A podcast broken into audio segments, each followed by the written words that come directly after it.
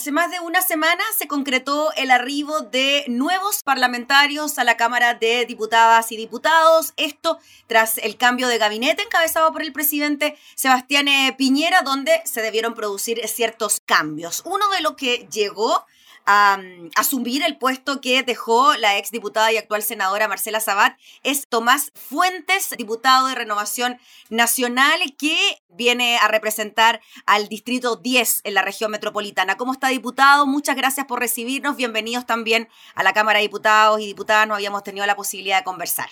Hola Gabriela, muy bien. Muchas gracias a ustedes por la invitación. Diputado, bueno, ya hace más de una semana que está oficialmente como parlamentario en la Cámara de Diputadas y Diputados. Un breve resumen de lo que ha sido esta experiencia en estos días ya en su gestión. Oye, Gabriela, es, igual es cómico porque mira, yo trabajé cinco años en la Cámara con el hoy día ministro Cristian Monkever y trabajé siete años en el Senado con el actual canciller Andrea Lamán. Entonces conozco las, las corporaciones hace 11 años pero, pero conozco otro, otra, otra rutina donde uno va a una comisión, se sienta, debate, discute y uno dice, mira, no es justo. ¿Por qué no es justo? Porque el principio de, por ejemplo, la igualdad del voto se, eh, se contrapone con el principio de que tal y tal y tal. Pero resulta que hoy día llevo una semana de diputado y uno va a una sala donde se encuentra con casi todos de forma telemática, donde las condiciones son telemáticas, donde eh, el, no tener el contacto físico, siendo, imagínate, joven, yo 35 años, que uno cree que está todo el día con la tecnología, pero yo, por ejemplo, Gabriela, nunca en mi vida he jugado a un gay, a un juego, a un PlayStation, nunca en mi vida. Entonces, claro, tengo la habilidad, como ya, la tenemos todos, hoy día eh, sesionamos por Zoom eh, todos los grupos etarios, etcétera, todos estamos conectados a Wi-Fi, pero no es fácil ir a una comisión argumentar y defender o presentar un proyecto de ley eh, si la gente no está ahí, porque, porque las caras, los argumentos, o sea, es, muy difícil, es muy, es muy cuadrado eso de que yo tengo tres minutos, tú tienes dos, tú tienes uno. Cuando iba a la Comisión de Constitución, uno dice, perdón, presidente, levanto la mano, lo que pasa es que el argumento está equívoco, o, presidente, quiero agregar algo más. Entonces, mucho ese debate, ese el parlamentar, se da, siento yo, de mucho mejor manera. Y diputado, y eso, bueno, han pasado ya varios meses en que estamos trabajando así, desde el mes de marzo aproximadamente, que ya la dinámica del Congreso ha sido así. ¿Usted cree que se pueden sacar lecciones de cómo se está haciendo el trabajo o que podría mejorarse aún más?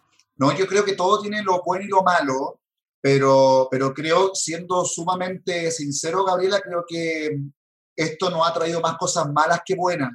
Creo que tenemos un rol de los medios de comunicación que también muchas veces ha sido, y lo digo con mucho cariño y respetando los medios de manera también irresponsable, creo que este distanciamiento hace de que los parlamentarios muchas veces busquen más el retweet, el rating, la aceptación social, con buenas cuñas, con buenos titulares, pero no miren todas las variables que pueden ser positivas y negativas. Entonces, estamos hoy día diciendo, me parece cuerdo tal proyecto de ley, lo disparo y después veamos en el camino. Y eso nos ha pasado con muchas cosas. ¿A quién no, a no se le iba a ocurrir, Gabriela, un postnatal extendido? Pero si es de perogrullo, es una obviedad de que la madre eh, tiene un postnatal, por tanto, hoy día en situaciones de contagio, donde tenemos precaución, donde el comercio no se abre, donde no se puede salir a comer, ¿cómo vamos a exponer a la madre para que vaya a trabajar? Pero la verdad es que, Gabriela, según mi punto de vista, el proyecto original, y aquí es un puro detalle, no quiero hablar del proyecto, pero quiero dar a, comunicar algo para que la gente entienda cuál es mi punto. Sí. Obviamente que dispararlo así el proyecto sí es de todo sentido común y es de toda aceptación. Mm. Pero la verdad es que ese beneficio también perjudica y perjudica justamente a la gente más pobre, porque no es un proyecto focalizado para los más pobres, porque todos sabemos que es un subsidio del Estado, por tanto, la mujer que tiene un sueldo o una remuneración de una gran empresa privada que gana más plata, claro, el Estado va a desembolsar un subsidio en el tope máximo para esa mujer. Pero ¿y cuánto va a desembolsar el Estado en ese subsidio a una mujer que gana el sueldo mínimo o para que gane 500 lucas? Mucho menos. Entonces, gran parte de ese subsidio en el proyecto original se iba para el 8% de las mujeres con mejores trabajos y el porcentaje de las mujeres, que es el mayoritario, que gana pocas lucas, sería un porcentaje, un porcentaje menor. Entonces, son proyectos que suenan bien, Gaby, pero que no necesariamente son focalizados, sino que muchos son regresivos. Y esa, esa, ese tira y afloja, donde el gobierno, oficialismo y oposición acuerdan, negocian, cuando los medios de comunicación o cuando la ciudadanía tampoco se quiere informar mucho, porque seamos justos, aquí todos los actores tenemos responsabilidades, eh, se trata de buenos y malos, creo que daña el objetivo último del Congreso Nacional, que es parlamentar y poner toda la información arriba de la mesa. Mm. Diputado Tomás Fuentes, ¿y eso cómo usted piensa de alguna manera poder cambiarlo, remediarlo, volver a enfocar? Con su llegada al Congreso sabemos que es uno dentro de 155 lo entendemos, pero ¿cuál podría ser un trabajo esencial por parte suya para que esto no fuera así o no siguiera siendo así? Yo entiendo, Gabriela, de que eh, nadie va a llegar eh, a ofertar 100 eh, proyectos de ley para cambiar el Chile que tenemos hoy día. De hecho, tampoco mi objetivo cambiar el Chile que tenemos hoy día, Gabriela. Yo reconozco muchas desigualdades, pero creo que hay que ser justo, hay que ser republicano Creo que los últimos 30 años que hemos tenido en Chile, con Ricardo Lago, con Frey, con Edwin, con Bachelet, con el Sebastián Piñera 1, con Bachelet 2 y con Piñera actual, creo que todos los 200 años de nuestra tradición republicana han construido un Chile con cimientos que si bien son bastante sólidos y reconozco con mucha desigualdad, es una desigualdad que es mucho menor en países vecinos. Es cosa de ver el nivel de vida, los datos de empleabilidad, niveles de endeudamiento de países centroamericanos o países vecinos como Argentina. Y Chile ha enfrentado el COVID.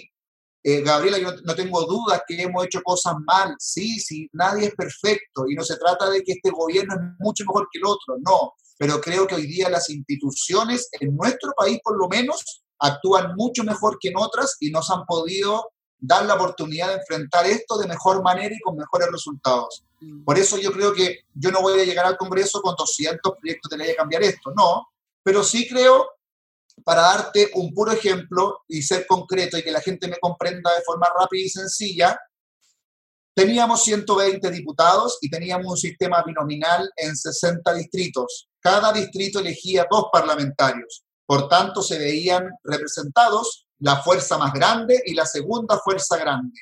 No así se veían representados grupos más pequeños, no, no necesariamente minoritarios, no tercera fuerza, que sin ser ni la primera ni la segunda, igual son importantes escuchar en un debate legislativo.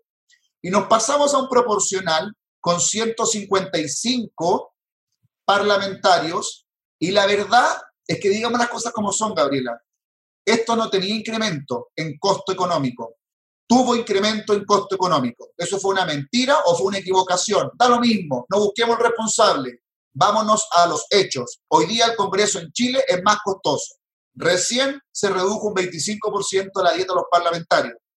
Yo te pregunto, Gabriela, entonces, a los que somos de la área de la ciencia política, porque yo no voy a ir a proponer una vacuna para el COVID, porque yo no tengo idea del área de la medicina, ¿hay una fórmula alternativa que nos permita no volver al sistema binominal, o sea, dos diputados por distrito, sino que un intervalo de mínimo tres y máximo ocho diputados en un distrito como el que tenemos hoy día, sí, Gabriela, hay mecanismos. ¿Y cómo se hace? Déjame contarte que en el distrito de Atacama, los habitantes de Atacama están sobre representados. ¿Y por qué?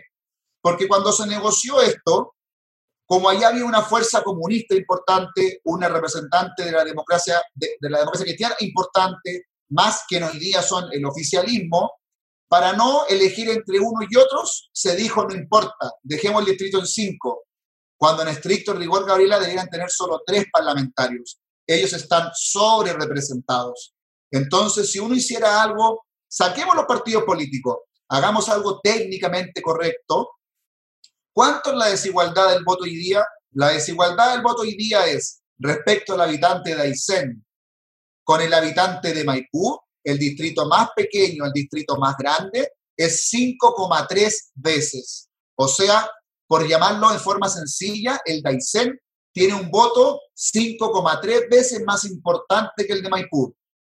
¿Cómo podríamos igualar el 5,3 para no tener mayor desigualdad con 134 parlamentarios. Por eso no es un número al azar, no es un número mágico. Si yo agarro todos los distritos y le voy quitando al que está sobre representado hasta que el que tenga más personas o habitantes tenga ocho diputados y el que tenga menos tenga tres, es una fórmula matemática. Me da exacto 134. Y tú me podrás decir, pero Tomás, ¿mantiene las bondades del sistema actual? Sí, Gaby, las mantiene. Las mismas siete coaliciones. Ah, pero Tomás, las coaliciones a veces se integran de muchos partidos políticos. ¿Se podrán representar todos los partidos políticos? Sí, Gabriela, los mismos 17 partidos políticos hoy día representados en el Congreso. Si mantengo la igualdad del voto o la desigualdad, mantengo las coaliciones, mantengo los partidos políticos y reconocemos que el incremento de los 35 parlamentarios significó mucha plata, ¿por qué no entonces corregirlo hoy día en 134? Oiga, diputado, ¿y qué le parece las críticas por parte de la oposición que dicen que no es el momento para legislar este tipo de cosas, que el gobierno le debería poner urgencia a otro tipos de proyectos que tienen que ver con la crisis económica, COVID, salud, etcétera, o el plebiscito incluso que se viene ahora, más que con este tipo de temas? Ah, no es el momento, es que eso es lo que yo no estoy de acuerdo, Gabriela. No es el momento para disminuir los parlamentarios. ¿Cómo no va a ser el momento, Gabriela, ahora si las elecciones son el próximo año? Si no es el momento ahora y el momento va a ser el próximo año o el subsiguiente, déjame contarte, Gabriela, que entonces los chilenos vamos a tener que aguantarnos durante cuatro años más, 35 parlamentarios más que no traen ningún beneficio a nuestro país. En esa misma lógica, Gabriela, mira, yo la verdad me da lo mismo ser impopular, no tengo ningún problema. Yo reconozco que hay constituciones que hablan del derecho a la educación, de una vivienda de calidad, de un sistema de salud de calidad. En distintos capítulos se exacerban incluso cinco, seis, siete veces mencionada la palabra educación, salud y vivienda de calidad. Pero reconozcamos que esos países no tienen ni educación, ni salud, ni vivienda de calidad, porque la constitución es un marco donde yo quiero apuntar hacia allá, es una sociedad que queremos construir. Por eso algunos le llaman, los más de izquierda, el pacto social es una tregua, es un pacto, es un horizonte, es una luz al final del túnel. Mm. Pero no quiere decir de que si mañana cambiamos la constitución, Gabriela, el ministro de Vivienda hoy día actual ha sido un egoísta y no ha construido las suficientes casas ni tampoco del estándar o de la calidad necesario. Lo que pasa es que no hemos podido por un tema de recursos. El COVID hizo que tuviéramos que adelantar la construcción de cinco hospitales. En la Araucanía, en Coquimbo, dos en la región metropolitana y no quiero fallar, creo que el quinto fue en de esta región, pero me, quedo con el quinto y pido disculpas si me equivoco. Hizo que tuviéramos que tener o contratar casi 13.000 profesionales más del área de la, salud. Nos obligó a capacitar 75.000 profesionales del área de la salud. Entonces, es un nivel de inversión, Gabriela, que no lo puede hacer o no lo pudo haber hecho cualquier otro país. Nosotros sí, y nos comparamos con España, países europeos, pero eso gracias no a la gestión del gobierno actual, no, si seamos sinceros, es gracias a los cimientos, a los pilares que ha construido Chile en los últimos años, a la estabilidad económica, al crecimiento sostenido. Claro, hemos tenido algunas bajas, sí, pero son por producto de variables extranjeras, crisis financiera, pero hemos tenido un crecimiento que nos ha permitido ahorrar, tener fuentes de ingresos que hoy día podemos meterle mano. ¿Y por qué cree usted entonces que todas las necesidades del país, de alguna manera, se centraron en esta solicitud o en este deseo de contar con una nueva constitución que finalmente se traduce en este plebiscito del 25 de octubre, ¿no? ¿Por qué cree usted que las necesidades de un país se centraron finalmente en esta solicitud por el cambio a la constitución? Y se la contesto súper fácil, porque me pasó con mi familia, con mi entorno más íntimo. Mi entorno más íntimo me dijo un día, Tomás, sabiendo que yo no era de gobierno, o sea, soy de gobierno, pero como tú bien dijiste, soy diputado hace una semana. Por tanto, yo era admirador de un sector político, pero no era un activo importante, ni ministro, ni subsecretario. Por tanto, con mucha confianza mi familia me dijo, Tomás, muchos de mi familia y cercanos, eh, no podemos seguir con este nivel de violencia. Por favor, eh, hagamos algo para terminar este nivel de violencia. Y lo que pasó, Gaby, es que el acuerdo del 15 de noviembre para muchos fue un sinónimo de que no importa lo que acordemos, tengo el temor de continuar con un país que va a explotar. Por tanto, cualquier acuerdo va a ser mejor que esta violencia que está hoy día en las calles todos los días. Y la verdad, Gabriela, es que yo también discrepo de eso. Creo que ese sentimiento es legítimo, es un sentimiento humano, es temor, es ver cómo destruyen los paraderos, es ver cómo destruyen los semáforos, es ver cómo destruyen las calles, llega a dar pena todo lo que se ha costado construir.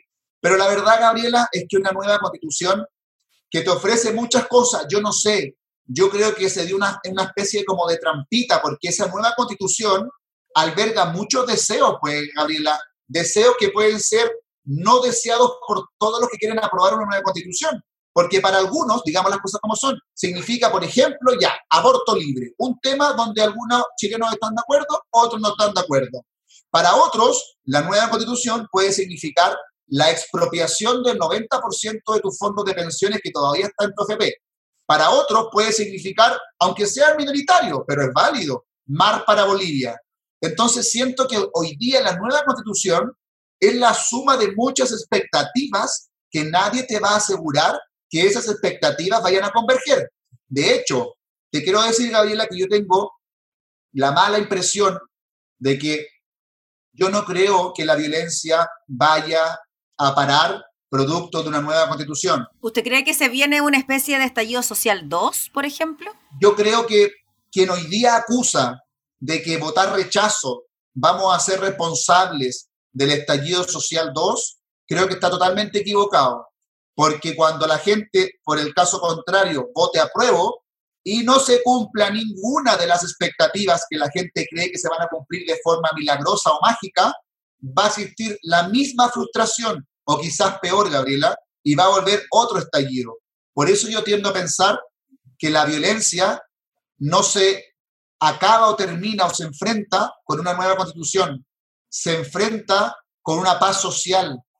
Una cosa es una sanción jurídica, otra cosa es un repudio social. Yo creo que hoy día, con todo lo que nos ha costado volver a activar la red de metro que moviliza a millones de santiaguinos, o sea, me imagino que hoy día no se nos cae por la cabeza que alguien vaya o vuelva o pretenda volver a destruir el metro. Entonces, siento de que la nueva constitución surge por una necesidad extrema de violencia, donde el pacto o acuerdo, Gabriela, se llamaba acuerdo por la paz, donde nunca llegó la paz. Yo no sé, el COVID obviamente ha tenido víctimas en nuestro país, pero también fue el COVID quien hoy día hizo que se aplacara la violencia. Cuando se acabe el COVID, hoy día el 80% de todo esto de los chilenos considera que va a haber un rebrote. Entonces, sigue siendo impopular, Gabriela, que hoy día alguien diga, oye, ¿de verdad vamos a hacer el plebiscito el 25 de octubre? los políticos tienen como temor a plantearlo porque la gente va a decir, pero ¿cómo te atreves a poner en duda ese hecho épico de ir a votar en una urna si queremos una nueva constitución? Bueno, yo lo pongo en duda. ¿Usted cree que no se debería hacer el 25 de octubre? ¿Usted esperaría o simplemente no lo haría? ¿Cómo lo ve? Yo creo que es igual de irresponsable decir que no hay que hacerlo que afirmar que hay que hacerlo. Creo que hay que ser técnico y hay que ser serio. La política comparada nos ayuda a mirar y a evaluar ciertos comportamientos. El caso francés. En el caso francés, Gabriela, en la segunda vuelta recién municipal, los ricos votaron más que los pobres. El pobre que vive hacinado tuvo mucho más temor de salir de su casa a hacer una fila en condiciones totalmente precarias para ir a votar en Francia. Como los jóvenes votaron mucho más que los adultos mayores. Y me parece legítimo, Gabriela, que un adulto mayor, mi madre que no sale de su casa hace cuatro meses y nos pide a los hijos, no, no nos pide, que patúo soy yo, pero no importa, ella desearía que le fuéramos a comprar al supermercado para no exponerse ella. ¿Por qué va a salir ella? A hacer una fila a un colegio, o aunque no haga una fila, aunque tenga distancia y aunque tenga alcohol gel, si no lo hizo, viene a comprarlo, viene a paso con el supermercado, ¿por qué lo va a hacer por un supuesto plebiscito que le va a cambiar la vida si a la edad de mi madre ya sabe que la vida no se la cambió desde la, Chile, desde el año no sé cuánto, para no decir cuántos años tiene mi madre, hasta el día de hoy. Entonces lo encuentro injusto, encuentro que es jugar con las expectativas de la gente y encuentro que hay que ser más serio. Menos política, menos populismo, menos Twitter, pero más seriedad. Y en eso nos falta compañerismo, al oficialismo y a la oposición. Creo que tenemos que aprender a jugar a la pelota como equipo y no a pensar que uno es Colo Colo y el otro es la U que si uno dice blanco, el otro tiene que decir de forma automática negro. Yo creo, Gaby, que si el 80% de la gente dice o cree que va a haber un rebrote, la política internacional nos muestra los casos comparados que están los rebrotes, que los más ricos votan más que los pobres, que los grupos de tercera edad no van a votar. Y si es que la nueva constitución, Gabriela, no significa para muchos, para nada concreto, ve los spots de partidos de... Ayer vi uno del Partido Socialista que decía, por el rol de la mujer, no sé cuál es el rol, no, entiendo qué más, o sea, claramente entiendo que podemos avanzar hoy día en cosas en el Congreso, pero es como que alguien estuviera en contra de las mujeres. Yo no voy a estar en contra ni de mis hijas, ni de mi señora, ni de mi madre. Entonces no es como una lucha de clase como lo plantean muchos. Después decían otros, por los pueblos originarios. Sí, hay un tema súper complicado en la Araucanía. Para muchos hay terrorismo. Sí, yo creo que es correcto. Nadie podría decir que un matrimonio que muere quemado en una casa fue una causa por la reivindicación de un pueblo originario. No, eso es un delito y está penado. Como tampoco es justo quizás decir que hay un pueblo originario que para muchos lo hemos desconocido y este, efectivamente hay que, hay que avanzar en cierto reconocimiento. Pero ¿cuál es el punto de equilibrio, Gabriela? ¿El punto de equilibrio es dos naciones dentro de un Estado? No, no sé. Hay que conversarlo, pero hay que conversarlo bien, como corresponde. Mm. Por eso, Gaby, solo va a cerrar ese punto. Creo que no me cierro a que no hay que hacer el plebiscito, pero creo que levantar las banderas hoy día de que hay que hacerlo por una casi una lucha de clase, lo encuentro irresponsable, lo encuentro populista y encuentro que estamos exponiendo a la gente de forma innecesaria, porque nada va a cambiar que el plebiscito, si el próximo año tenemos ocho elecciones, lo hagamos el próximo año, o nada va a cambiar que si vamos a tener una, una nueva asamblea en el Congreso Nacional con nuevos diputados, donde espero y suplico que no sean 155, porque chilenos escuchen, me sobran diputados, sino que sean 134, donde se mantiene la desigualdad del voto, donde se mantiene la representación de los partidos políticos, donde se mantiene todo, sean ellos con facultades más explícitas aún para poder modificar la constitución. Y yo voy a ser el primero, Gabriela, en sentarme en primera fila a escuchar a estos exponentes brillantes del Frente Amplio, del Partido Comunista, lo mismo, que me digan qué van a cambiar en la constitución que le va a cambiar la vida, la vida de mi madre. Porque todos deben pensar que uno viene del reinado, del feudo. De yo estudié en un colegio municipal, no pagué ni un peso, ni de kinder a cuarto medio. Después estudié en una universidad que me costó, quiero ser sincero, Gaby, debe costar a los niveles de los aranceles actuales el 30%.